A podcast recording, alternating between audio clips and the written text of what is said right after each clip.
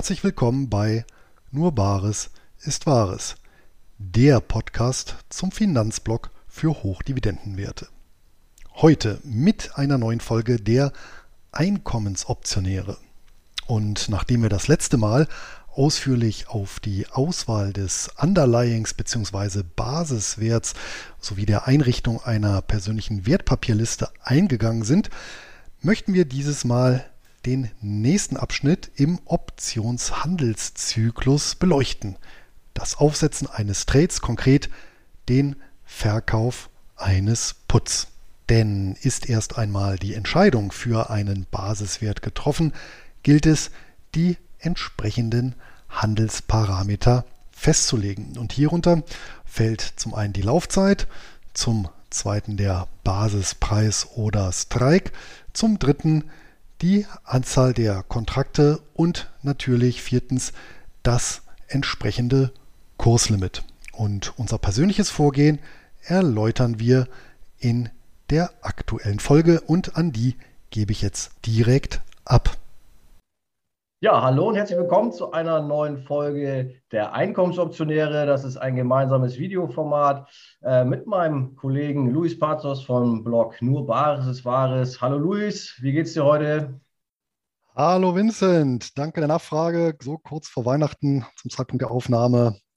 Wunderbar, auch wenn äh, die Märkte ja momentan etwas äh, durchgerüttelt werden, nach oben wie unten. In der Tat, jeden Tag hoch und wieder runter. Man weiß nicht, woran man ist. Aber das soll nicht Thema äh, unserer heutigen Folge sein. Es geht äh, darum, dass wir in der letzten gemeinsamen Folge ähm, überlegt haben, wie wir ein Underlying auswählen. Wir haben das vorgemacht, wie wir persönlich das machen, wie du das machst, wie ich das mache.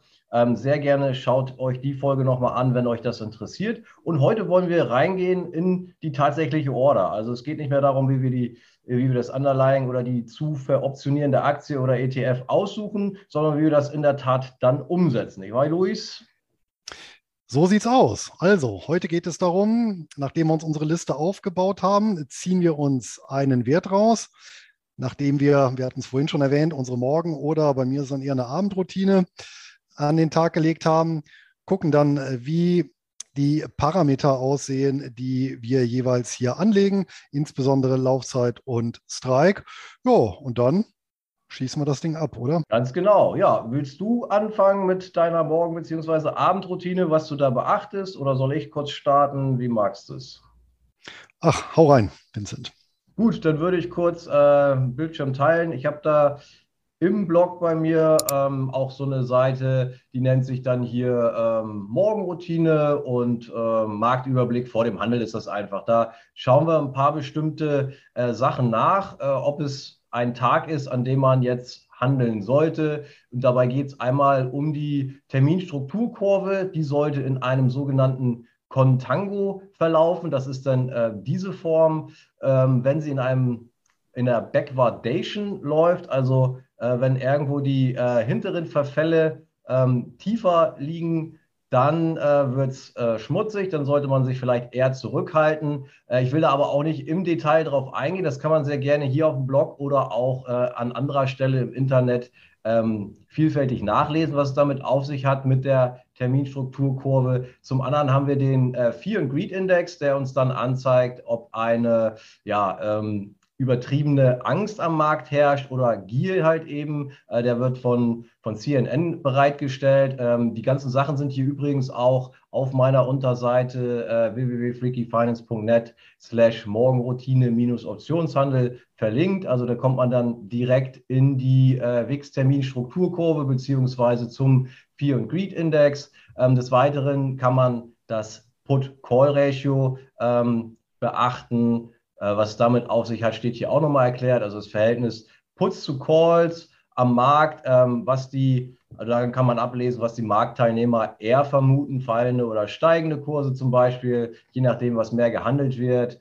Und äh, zum letzten habe ich hier einmal noch, äh, ob es gerade an den großen amerikanischen Börsenplätzen hier, NYSE und Nasdaq, ob gerade mehr Aktien ähm, fallen oder steigen. Ähm, ne? Also hier die, die grünen, ob der grüne Kuchen, äh, die grüne Kuchenhälfte größer ist als die rote oder umgekehrt und so weiter. Also hier wird einfach angezeigt, dass ähm, in, in dieser Darstellung zum Beispiel mehr Aktien jetzt steigen als äh, fallen und äh, 35 sind im Prinzip ohne nennenswerte Bewegung. So, das sind die äh, Parameter, die man sich hier angucken kann, ähm, wie das eben alles sein muss mit der äh, mit dem Contango, ähm, wo der äh, Fear and Greed Index stehen sollte, wie ein Put-Call-Ratio aussehen sollte, welches noch äh, okay ist und ähm, wie hier die Aufteilung der fallenden und steigenden Aktien sein soll. Das kann man hier alles nachlesen. Und wenn das Gesamtbild halt eben ergibt, dass man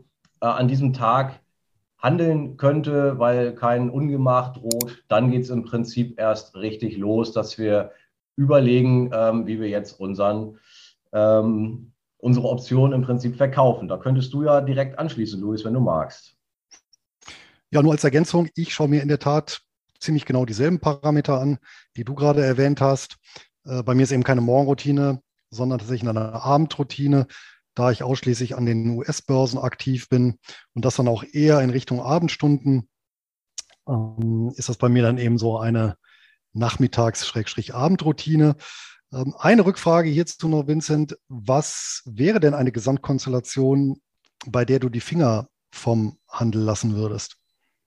Ja, wie gesagt, wenn zum Beispiel die Terminstrukturkurve äh, in Contango umgeht oder äh, wenn halt der Fear and Greed Index ähm, auf einer äh, ja, Extremseite sozusagen ist, ähm, zum Beispiel extreme Gier ist ein Zeichen dafür, dass es eben kippen könnte. Ja, da müsste man sich dann vielleicht noch andere Parameter dazu angucken, aber es ist zumindest ein Zeichen, wenn extreme Gier herrscht, äh, dass es nicht viel weiter ähm, ja, mehr Gier geben kann und dass es dann eben in die andere Richtung früher oder später äh, drehen könnte. Äh, das Put-Call-Ratio, wenn es über 1 ist, glaube ich, ähm, kann man halt auch noch mit reinnehmen. Und ähm, diese Aktiengeschichte, ob mehr fallende oder steigende Aktien äh, am Markt sind, das ist auch eher so ein äh, Umkehrding. Ja, also kann man ja. jetzt auch sagen, ähm, wenn, wir, wenn wir jetzt quasi im Crash sind und wir wollen gucken, wann kann man jetzt eigentlich es wagen, wieder reinzugehen langsam, ja, dann wäre das so ein Umkehrsignal zum Beispiel. Das kann man da ganz gut äh, dran ablesen. Ja, genau. Also allgemein. Name, ähm, Morgenroutine ist, glaube ich, auch nicht von mir. Das ist so ein geflügelter Begriff, weil es einfach vor dem Handel äh, in, in dem Sinne stattfinden sollte. Kommt wahrscheinlich äh, aus Amerika, wo dann ja quasi ähm, am Morgen gehandelt wird, beziehungsweise wenn wir an den deutschen oder europäischen Börsen handeln, müssten wir ja auch uns morgens einen Marktüberblick verschaffen. Ich verstehe vollkommen, was du meinst. Äh, dass es natürlich eben entsprechend bei uns nachmittags abends ist. Äh, von daher, der Name ähm, ist so ein geflügeltes Wort und man könnte auch eher sagen, wie es hier geschrieben stand, Marktüberblick vor dem Handel. Ja, ja genau. Also ähm, sehe ich ähnlich.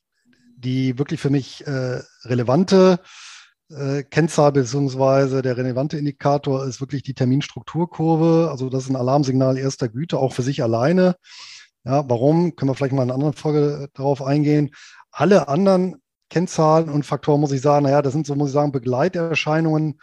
Da kann man so ein bisschen das Gesamtbild gucken, aber ich würde jetzt niemals, nur weil der Fear and Greed besonders hoch oder besonders niedrig ist, sagen, naja, heute investiere ich besonders viel oder gar nicht. Also für sich isoliert betrachtet sind sämtliche Einzelindizes und Kennzahlen auch, sag ich mal, ein bisschen mit Vorsicht zu genießen und auf gar keinen Fall absolut zu setzen. Und wie du ja richtig gesagt hast, viele von denen sind ja auch so Kontraindikatoren. Ja, ähm, also wenn überhaupt. Ja, und es gibt ja auch viele statistische Untersuchungen, äh, gerade zum Beispiel ähm, zum zur PCR. Ähm, und ja, hier ist die Aussagekraft halt auch sehr eingeschränkt. Also nur weil jetzt äh, beispielsweise die Put-Call-Ratio besonders hoch oder besonders niedrig ist, muss das nicht zwingend Auswirkungen haben. Gut, aber schließen wir mal diese Routine ab. Und wir kommen jetzt zum Schluss. Heute ist ein guter Tag, um Optionen zu schreiben. Was machen ja. wir denn dann? Was machen wir dann? Ja, ich würde sagen, dann ähm, gehen wir in unsere Handelsoberfläche. Äh, in meinem Fall ist es TWS. Ich weiß nicht, du wirst sie wahrscheinlich auch nutzen. Früher hattest du mal gesagt, du handelst, glaube ich, auch viel über Webtrader oder App oder so. Weiß ich jetzt gar nicht mehr. Ja. Kannst du vielleicht auch noch mal kurz ausführen. Ähm, worüber du da genau handelst. Bei mir ist das ganz klassisch die, die TWS. Handy mache ich im Prinzip nur ähm, ja, mal im Notfall, wenn ich was gucken muss oder unbedingt unterwegs handeln muss. Ansonsten ist mir persönlich das zu fummelig. Viele andere sagen, die handeln quasi nur über die App auf dem iPad oder auf dem Handy und finden das total ähm, gangbar und, und, und äh, für sich gut. Das ist wahrscheinlich Gewohnheitssache. Aber du kannst ja noch mal kurz sagen, äh, wie das genau bei dir ist.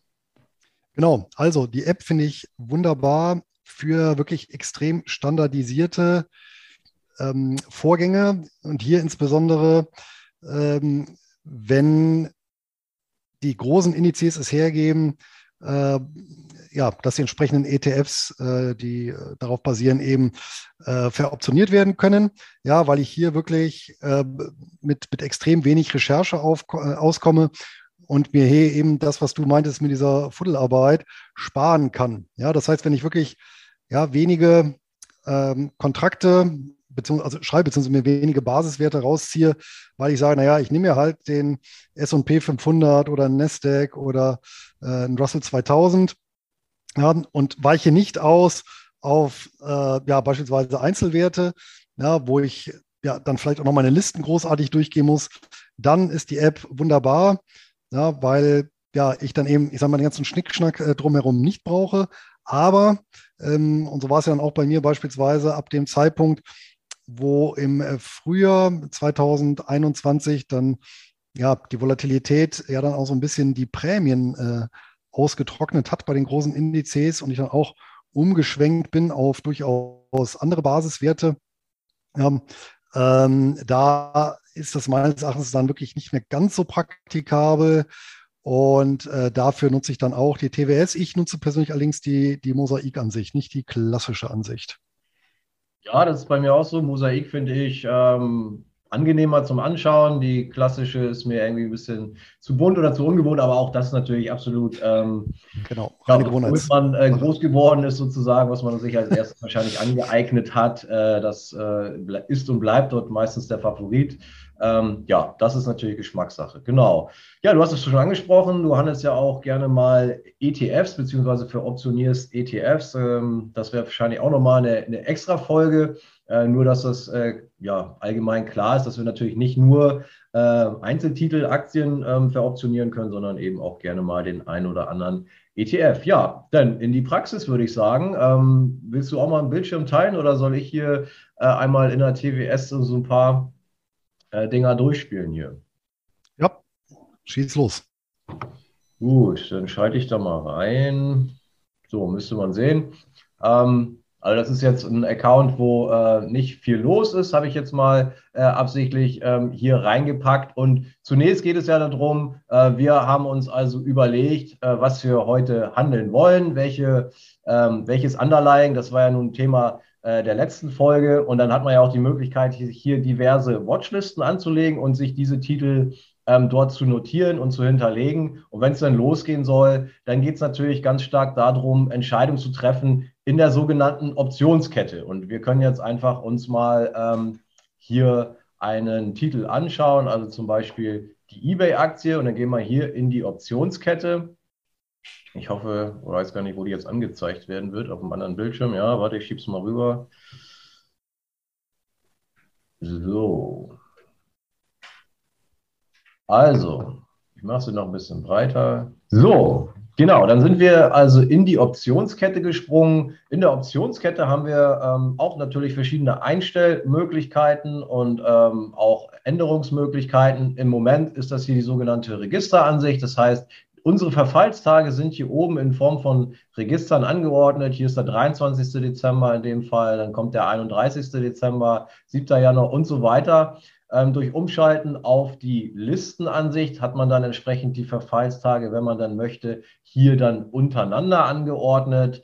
Ich will das auch nicht zu ausführlich machen, soll ja kein TWS-Tutorial werden. Ja, die meisten von euch äh, kennen das wahrscheinlich auch. Und äh, worum es einfach geht, ist, dass man, also ich zum Beispiel arbeite äh, lieber in der Listenansicht, habe dann jetzt hier in der Mitte meine Basispreise, die sogenannten Strikes und ähm, hier oben nochmal den aktuellen Kurs, hier das Underlying und auf der linken Seite äh, habe ich die, ähm, die, die Prämien, die ich äh, für die Calls bekommen könnte und auf der rechten Seite hier äh, sind die Puts und die entsprechenden Prämien für die verschiedenen Laufzeiten und für die verschiedenen Strikes. Ähm, wie schon gesagt, ist hier oben der aktuelle Kurs von um und bei 64 Dollar gerade die eBay-Aktie. Und dann geht es darum, für sich selber zu entscheiden, welche Laufzeit wähle ich aus, ähm, welche Prämie möchte ich mindestens vereinnahmen und so weiter und so fort. Äh, man kann sich hier auch noch das Delta zum Beispiel einblenden lassen. Das ist für viele ähm, eine Kennzahl, die Beachtung findet beim, bei der Auswahl, äh, welche Option ich jetzt genau verkaufe.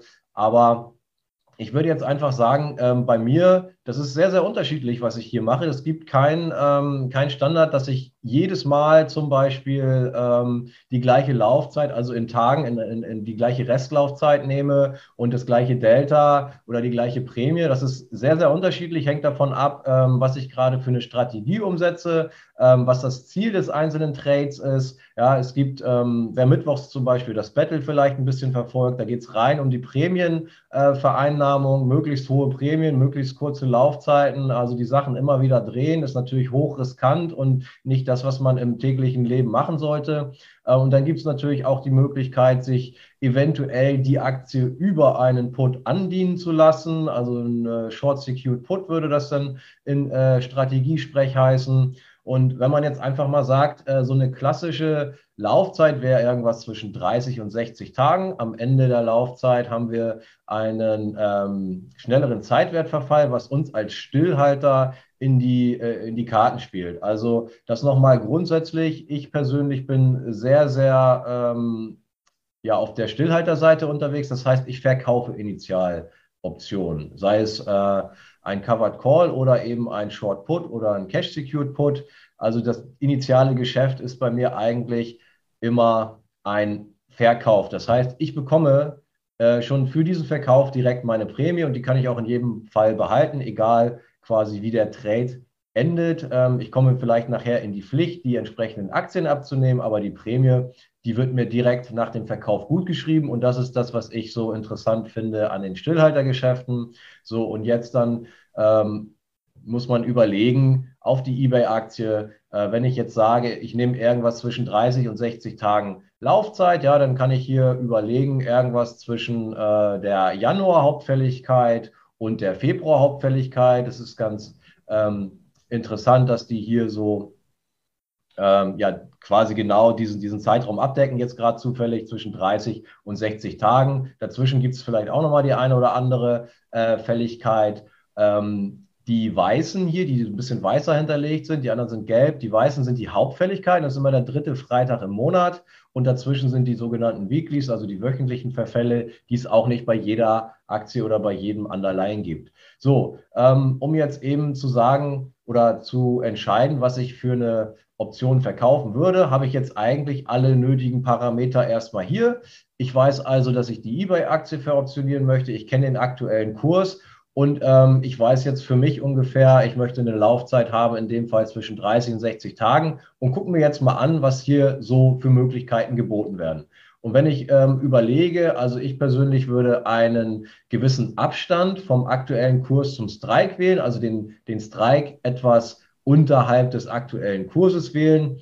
Ähm, das ist halt auch immer verschieden, was da jetzt so möglich ist. Und am Ende spielt für mich so eine Gesamtkonstellation hier die Rolle, ähm, was ich am Ende für, ein, für einen Strike verkaufe. Ich würde äh, eigentlich eher jetzt hier Richtung der 30 Tage gehen, weil ich nicht immer so ein Interesse daran habe, jetzt äh, noch länger zu warten. Ähm, im, gegebenenfalls kann man die Option ja sowieso noch rollen, nennt sich das Ganze, also die ursprünglich verkaufte Option zurückkaufen und eine neue mit einer längeren Laufzeit dann wieder neu verkaufen. Allerdings wundert mich das jetzt hier ein bisschen, dass hier nicht alle ähm, Geld- und Briefkurse angezeigt werden. Das war gestern schon ein großes Problem allgemein, äh, habe ich äh, in vielen Foren gelesen.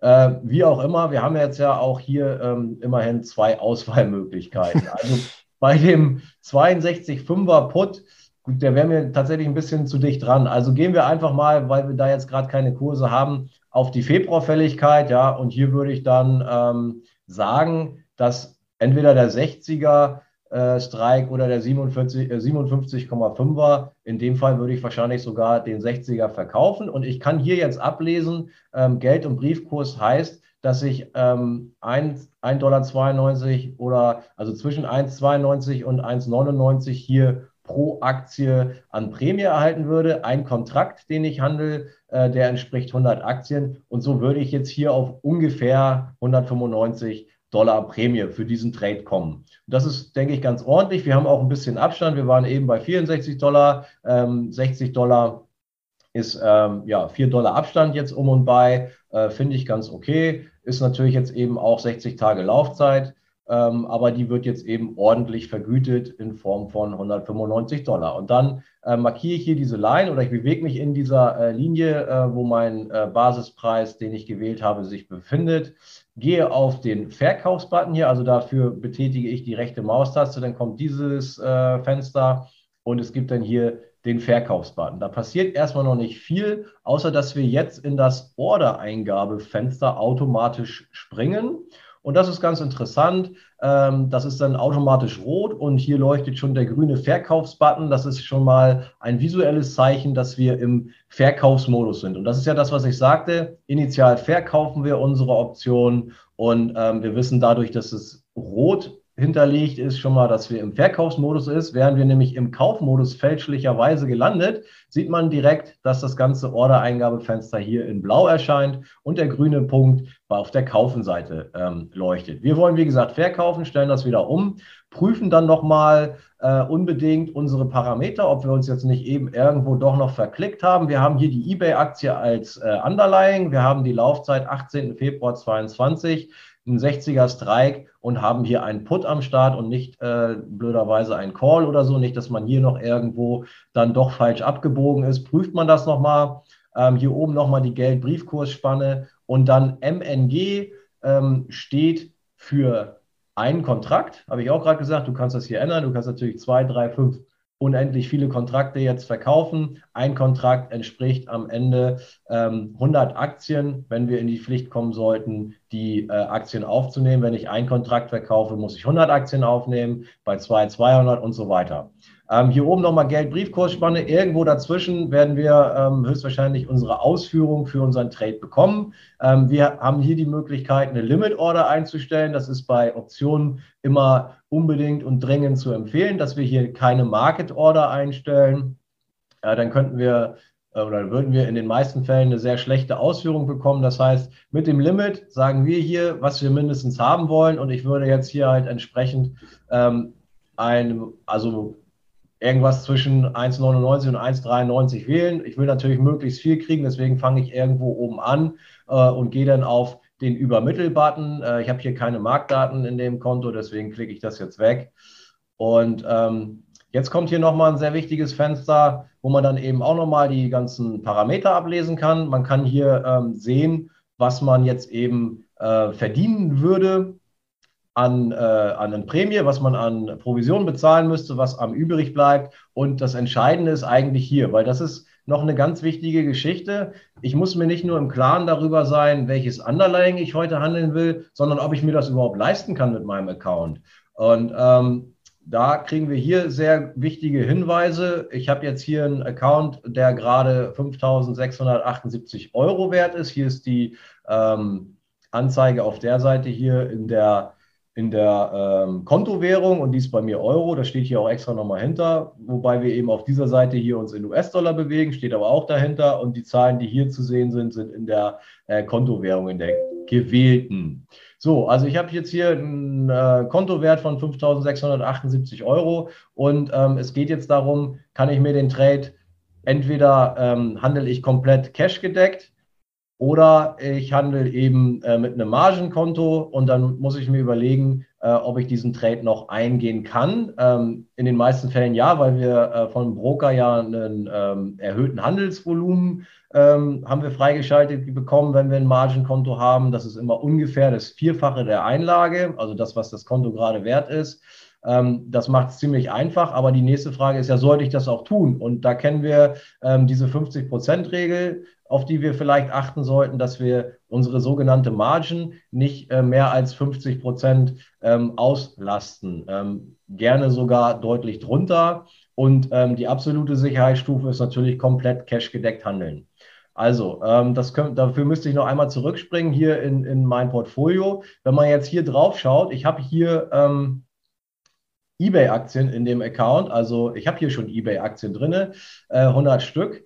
Und ähm, die sind bezahlt. Und äh, in Cash habe ich hier tatsächlich nur noch 3 Euro drin. Das heißt, Cash-gedecktes Handeln könnte ich jetzt in diesem Fall für diesen Account sowieso komplett knicken, weil ich sowieso nur noch ähm, 3 Euro freies Kapital habe. Das andere Kapital ist zwar da, aber es ist gebunden in den eBay-Aktien. Das heißt, wenn ich jetzt nochmal einen Put auf eBay verkaufen würde, ähm, könnte ich die nicht aus dem frei verfügbaren Cash bezahlen. Das heißt, ein cash-gedeckter Handel fällt in diesem Fall äh, für dieses Beispiel hier schon mal aus. Trotzdem kann ich diesen Trade jetzt machen, weil, wie gesagt, der Broker mir jetzt den ähm, Handelsspielraum ähm, ermöglicht, dass ich das Vierfache des Accounts handle. Und das heißt, ich könnte im Prinzip noch äh, vier, 400 ähm, eBay-Aktien kaufen oder 300, also jedenfalls das Vierfache von, ja, also 400 könnte ich insgesamt kaufen, also noch 300.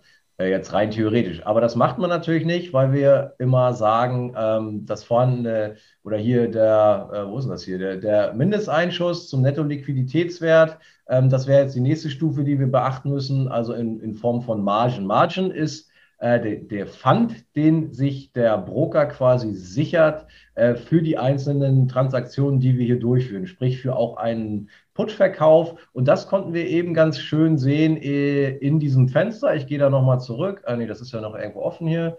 Übermitteln. Ähm, hier können wir jetzt die, die Margenänderungen sehen für diesen Trade. Das heißt, als Ersteinschuss würden wir hier 1874 Euro zusätzlich benötigen. Der Ersteinschuss wird benötigt, um diesen Trade überhaupt initial ähm, durchführen zu können. Ja, ähm, äh, nein, Entschuldigung, das ist, die, äh, das ist hier die aktuelle Anzeige. Also aktuell ähm, liegt der Account bei 1874 ähm, Euro schon durch die vorhandenen äh, eBay-Aktien, die im Account liegen. Und er würde sich nochmal um weitere 1371 Euro verändern. Das ist hier die Spalte Veränderung, wenn ich diesen Trade jetzt abfeuere. Und habe am Ende dann eine Margin-Auslastung oder eine Pfandhinterlegung von 3245. Und dann komme ich schon äh, zumindest äh, in der Ersteinschussvariante hier über die 50 Prozent des äh, Netto-Liquidierungswertes, also des Kontowertes. Und wenn ich ähm, überlege, was heißt jetzt Mindesteinschuss, das heißt, äh, nachdem der Trade ähm, durch ist, dann brauche ich laufend äh, für den Moment zumindest noch ähm, 1208 Euro an Pfandhinterlegung. Und wenn ich mir den Mindesteinschuss zum ähm, Netto-Liquidierungswert äh, anschaue, dann ähm, bin ich hier auch schon leicht über die 50 Prozent. Das heißt also, theoretisch sollte ich diesen Trade jetzt nicht mehr machen. Ich bin weder in der kompletten Cash-Deckung, habe ich gerade erklärt, weil ich nur noch drei Euro drin habe.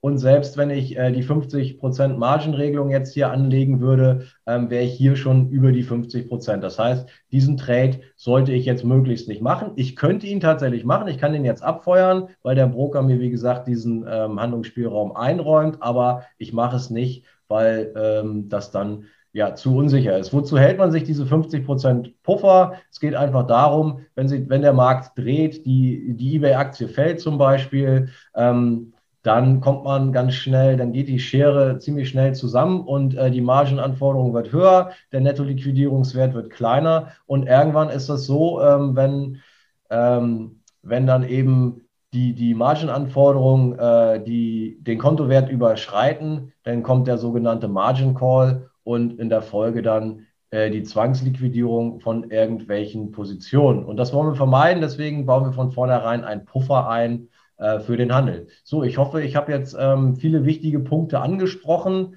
Ähm, das ist das, äh, was ich da so beachte und mache. Luis, du kannst das bestimmt vielfältig ergänzen, weil ich schon denke, dass wir da äh, in vielen Teilen unterschiedlich unterwegs sind. Ich bin ganz gespannt, äh, was du noch für Ausführungen dazu hast.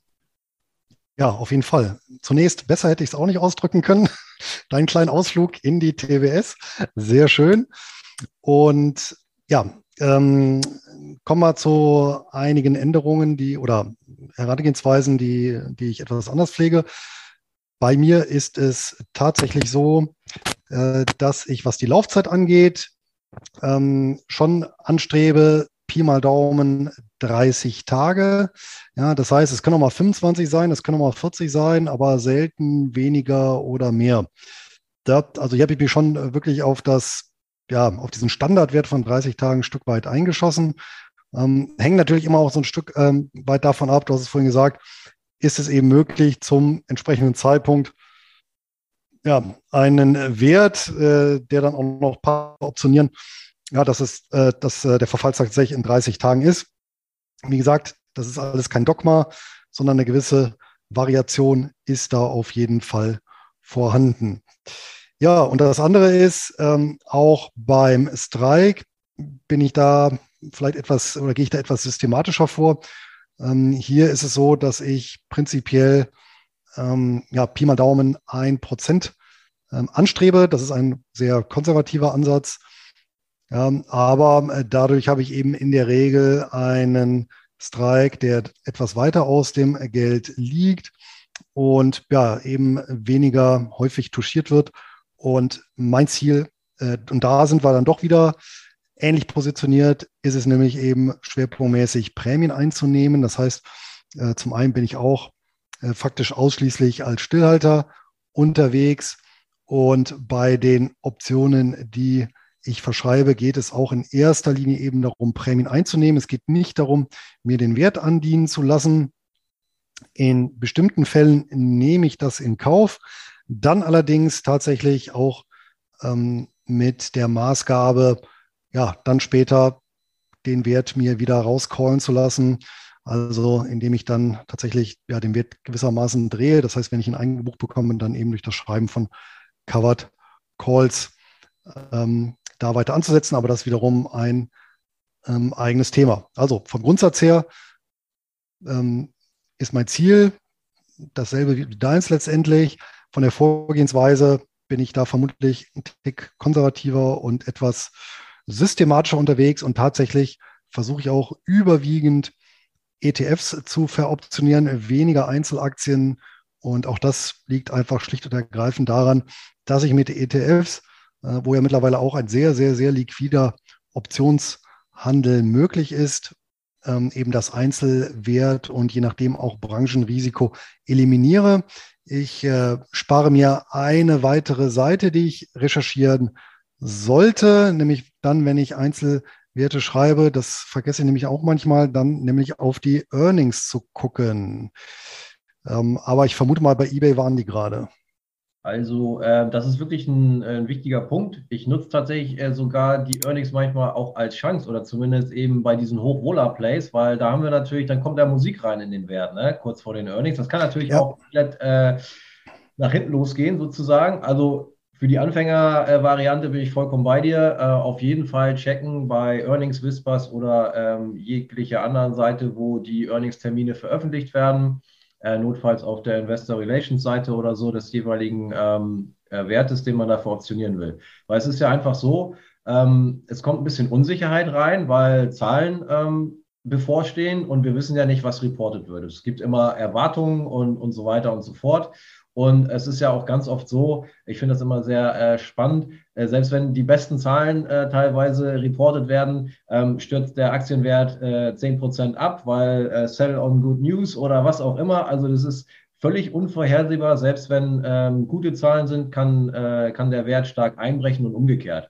Ähm, diese Unsicherheit beinhaltet eben, ähm, dass wir bessere Optionsprämien kriegen, weil durch diese implizite Volatilität, also die erwartete Schwankungsbreite, steigt halt eben ähm, vor diesem Earnings Date. Und da kann man dann eben auch äh, zum Beispiel vielleicht auch Aktien nehmen, wo sonst nicht so viel ähm, ja, implizite Volatilität drin ist, wo man eher äh, kleinere Prämien äh, bekommt. Da kann man dann eben auch hergehen und gezielt ähm, gucken, dass man einen äh, Put verkauft, der eben noch gerade über die Earnings läuft oder so. Ne?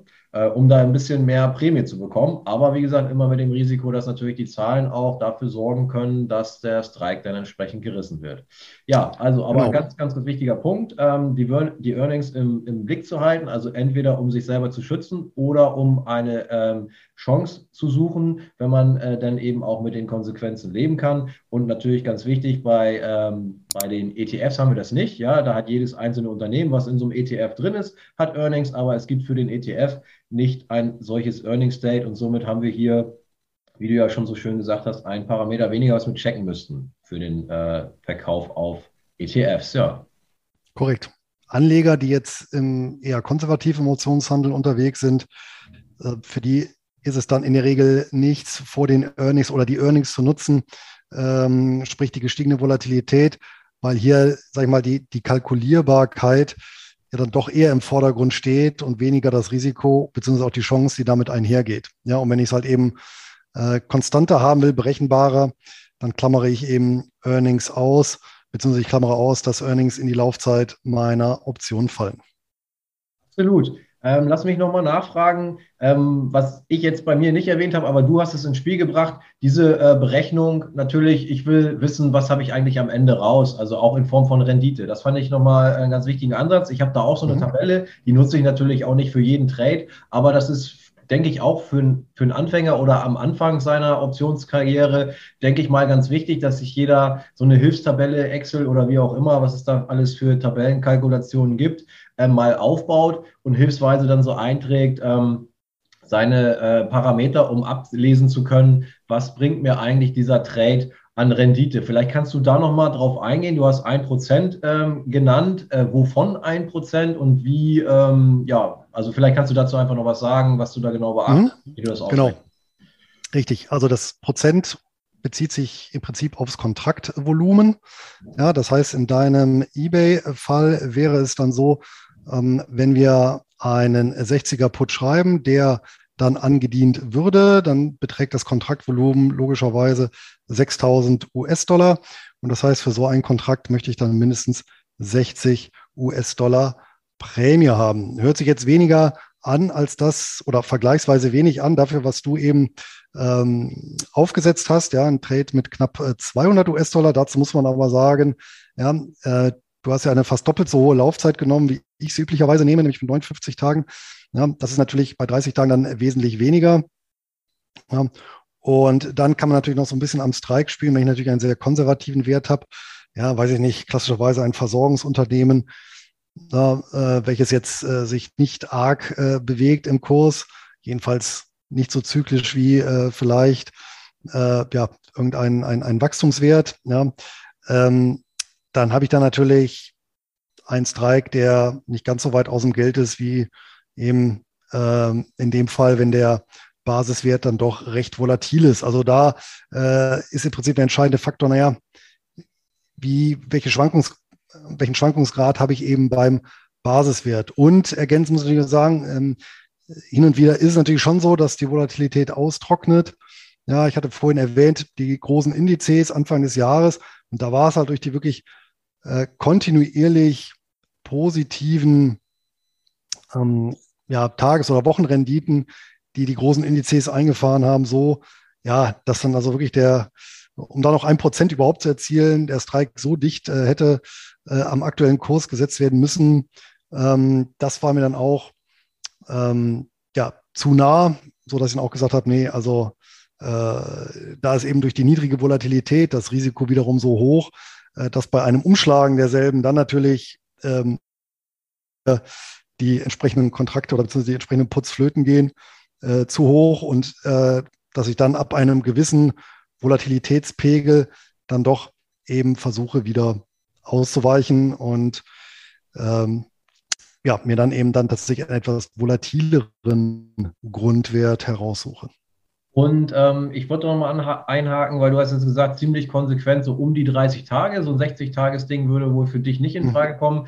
Äh, ich hatte ja auch gesagt, normalerweise wäre ich da auch eher bei den 30, 40 Tagen. Ich hatte jetzt ja eben Probleme, da Kurse zu kriegen für die 30-Tages-Variante, deswegen bin ich einfach auf die 60 Tage gegangen. Aber äh, wo Ist du klar. das gerade sagst, ähm, dass die Prämie vielleicht hier und da dann ähm, nicht hoch genug ist. Aber kommt es dann auch nicht für dich in Frage, einfach die Laufzeit zu verlängern, um eine entsprechend höhere Prämie zu kriegen? In, mit dem Hintergedanken, dass wenn ich das regelmäßig mache, habe ich ja auch regelmäßig einen Cashflow. Das heißt, ich muss einmal natürlich ähm, anfangen irgendwann und habe dann vielleicht im schlechtesten Fall zwei Monate Pause, wenn ich eben 60 Tage wähle. Aber wenn ich das dann regelmäßig mache, habe ich ja auch diesen, ähm, diesen Rhythmus drin und kriege ja trotzdem diesen, diesen Cashflow rein. Aber vielleicht kannst du einfach nochmal ja. erklären, warum bei dir dir eher die 30 Tage äh, stehen und ob es vielleicht trotzdem mal hier und da eine Variante ist, auf die 60 Tage auszuweichen, um einfach eine höhere Prämie zu kriegen. Ja, ich hatte gesagt, die 30 ist kein Dogma. Ja, aber 60 finde ich, also das wäre mir dann tatsächlich zu lang. Ja, das habe ich ganz, ganz selten mal und dann auch eher auf der Call-Seite. ja, aber auf der Put-Seite nicht. Ähm, 30 Tage zum einen natürlich, ein Monat, da habe ich natürlich das Schöne, da kann ich mir relativ gut ausrechnen, was dann am Jahr bei rumkommt, wenn ich das so als Richtwert habe und Pi mal Daumen einhalte, dass ich dann eben ja bei einem Prozent ähm, Prämie Minimum ja, äh, auf 30 Tage habe ich eben entsprechend auch äh, ein Prozent im Monat, beziehungsweise ja, etwas mehr als 12 Prozent pro Jahr plus Grundverzinsung des ähm, Kapitals durch eben Anlage im Preferred Shares in meinem Fall, was ich ja gerne nutze. Das hatten wir auch mal in einer Folge besprochen. Ja, und so habe ich halt ähm, eine sehr gute Faustregel auch, mit der ich mir das Ganze ausrechnen kann. Zudem ein relatives Optimum darstellen, was eben den Übergang angeht zu einem deutlichen Zeitwertverfall. Und das dritte ist halt auch noch, muss man sagen, ähm, und, und, und ja gut, und daran sieht man eben Punkt zwei, äh, zwei äh, Trades hintereinander äh, mit ähm, 30 Tagen Laufzeit bringen dir in der Regel mehr Prämie als einer mit 60. Absolut, ja. Und ja. Äh, da, genau, und das, das äh, ist natürlich dann auch auf Dauer ähm, ein Punkt, der sich dann schon bemerkbar macht. Übrigens ebenso, äh, und das hat es ja auch äh, gesagt, dass man möglichst weit oben ansetzt, ja, bei der Orderaufgabe und dann gegebenenfalls ja, ähm, im Prinzip äh, den, äh, das Limit runtersetzt, Stück für Stück, weil man muss sich ja vor Augen führen, ja, selbst ein Cent, den man mehr macht, ist dann immerhin ein Dollar pro Kontrakt. Und jetzt kann man mal überlegen, wie viele Kontrakte man im Jahr schreibt. Ja, und da kommen ja schon ein paar hundert zusammen. Also bei mir zumindest, bei dir wahrscheinlich auch. Und ja, das macht dann schon allein durch eins, nur wenn man wirklich auf den Cent achtet, mehrere hundert Dollar im Jahr. Vermutlich sogar nochmal deutlich mehr. Das ist ähm, auch nochmal eine interessante Geschichte. Da würde ich mal gerne wissen, wie du das machst. Also du hast jetzt den Cent angesprochen. Ähm, oft ist man ja so ungeduldig und nimmt dann halt die nächst tieferen und ähm, aktualisiert immer wieder, bis das Ding durch ist. Äh, wie machst du das? Wie lange hast du da so eine Faustformel, äh, wie lange du äh, das Limit stehen lässt? Oder bist du da wirklich konsequent und sagst, nö, das steht und wenn das heute ausgeführt wird, dann ist gut, wenn nicht, dann nicht. Äh, wann passt du an oder, äh, oder eben nicht? Also wie sparen wir den Cent? Ja.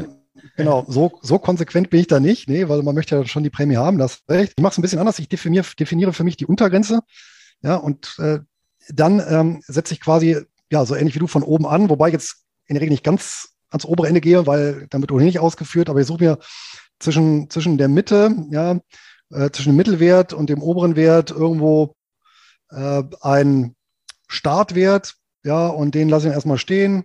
Ähm, kann mal eine Minute sein, mal zwei und dann passe ich den äh, nach unten an.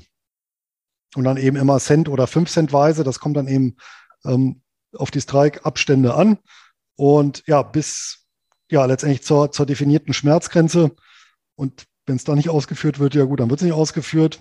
Und wenn es ausgeführt wird, ja, zum, zur Schmerzgrenze, dann ist das für mich auch äh, absolut in Ordnung. Aber wer äh, die Methode häufig einsetzt, der wird dann irgendwann bemerken, dass dann gar nicht mal so selten doch auch mal im oberen Bereich so eine Order äh, ausgelöst wird. Ne? Und dann habe ich natürlich dann nicht nur ein Cent mehr, als ich, ja, wenn ich vielleicht das, das, das, das Minimum oder einen Mittelwert genommen hätte, sondern dann vielleicht schon mal äh, ja, 10 oder 20 Cent mehr. Ne? Also die Feststellung habe ich halt auch gemacht. Dafür braucht ja auch nur der, der, der äh, Basiswert ein bisschen schwanken, dass sich das dann eben auch innerhalb von, von ein paar Minuten da ändert, was man da an Prämie bekommen kann. Und ähm, dann ist natürlich auch mal die Frage, was hast du für ein Repertoire? Äh, wenn du sowieso nicht alle ähm, ja, Trades, die du machen möchtest, unterkriegst, dann mache ich das teilweise manchmal so, dass ich eben eine ganze Latte einstelle mit einem, ähm, also mit einer etwas höheren Prämie, die als die gerade gezahlt wird. Und ähm, ich sage jetzt einfach mal, ich stelle zehn Stück ein und wenn die ersten fünf ausgeführt sind mit einer etwas besseren Prämie, dann cancel ich die anderen und habe halt äh, bei denen die für mich in Frage kamen und die so dann durchgegangen sind, eben die, die etwas höheren Prämien abgegriffen und dafür ähm, streiche ich dann die anderen, weil es dann mein Volumen sprengen würde. Aber so kann man halt eben auch vorgehen. Äh, also die Feststellung habe ich auch gemacht, wenn man da mal ein bisschen Zeit mitbringt und nicht so unter Druck ähm, dann quasi das Limit immer weiter runtersetzt, ähm, kann man da etwas höhere Prämien abgreifen. Da haben wir da ja ähnliche Erfahrungen. Und ganz wichtiger Punkt ist, denke ich, auch, dass man seine Schmerzgrenze dann ähm, kennt und, und dann auch einhält und dann spätestens das Limit äh, dabei auch belässt und äh, guckt, ob äh, das noch ausgeführt wird an dem Tag oder nicht, weil ähm, im Normalfall der nächste Tag kommt gewiss und die nächste Chance auch. Da muss man dann nicht ähm, wirklich unter seine Schmerzgrenze gehen, um unbedingt diesen einen Trade jetzt ähm, ausgeführt zu kriegen. Ja, eigentlich, Luis, ich weiß nicht, ob du noch ähm, Ergänzung hast, sind wir eigentlich für das Thema, was wir uns heute vorgenommen haben, so gut wie durch, würde ich sagen. Genau. Vielleicht nur noch als abschließende Anmerkung. Ähm, du machst es parallel, ich mache es tatsächlich hintereinander. Das heißt, ich suche mir schon die Papiere raus, die für den jeweiligen Tag interessant sind und ähm, frühstücke dann quasi eins nach höchst individuell und äh, unterschiedlich ist. Ja, sehr spannend. Also ist auch immer, finde ich, ganz cool, dass wir da ein bisschen unterschiedlich immer auch äh, was machen. Kann sich jeder von den Zuschauern dann raussuchen, was ihm da näher ist oder was ihn da mehr anspricht und das dann vielleicht so ein Stück weit für sich adaptieren. Ähm, dann haben wir uns vorgenommen für das nächste Mal, der eine oder andere hat sich jetzt vielleicht gefragt, ja, was passiert denn eigentlich, äh, wenn der Trade schief geht oder stellt ihr keine automatischen Rückkaufordern ein oder lasst ihr die Trades einfach durchlaufen oder ähm, ja eben irgendwann äh, unterwegs braucht ja so ein Trade vielleicht mal eine Adjustierung, äh, was ist mit Rollen und so weiter und so fort. Aber das alles packen wir, denke ich mal, Luis, in unsere nächste Folge, oder? Genau. Nach äh, dem, ja, sagen wir mal, der ersten Folge zum Thema äh, ja, Basiswert suchen, ja, jetzt war im Prinzip ein Trade aufsetzen und als nächstes machen wir dann im neuen Jahr Trade überwachen. Genau, Trade-Überwachung, äh, Trade-Anpassung etc. Ich freue mich ähm, auf die nächste Folge mit dir jetzt schon. Ähm, wie immer im äh, gewohnten acht-Wochen-Rhythmus geht es weiter. Dazwischen haben wir jetzt das Weihnachtsfest und den Jahreswechsel. Da wünsche ich dir, Luis, und natürlich auch allen Zuschauern draußen äh, ein schönes Weihnachtsfest dass alle äh, gesund ins neue Jahr kommen und nicht allzu viel der schönen Gewinne von 2021 jetzt auf den letzten Metern noch aufgefressen werden. Ähm, in diesem Sinne, macht es gut, Leute. Und danke, Luis, wieder für deine Zeit und deine Expertise. Das Schlusswort gehört dir. Ja, alles Gute, kommt gut ins neue Jahr und äh, wir sehen uns dann zur Trade-Nachverfolgung. Bis dahin, tschüss. Ciao, ciao.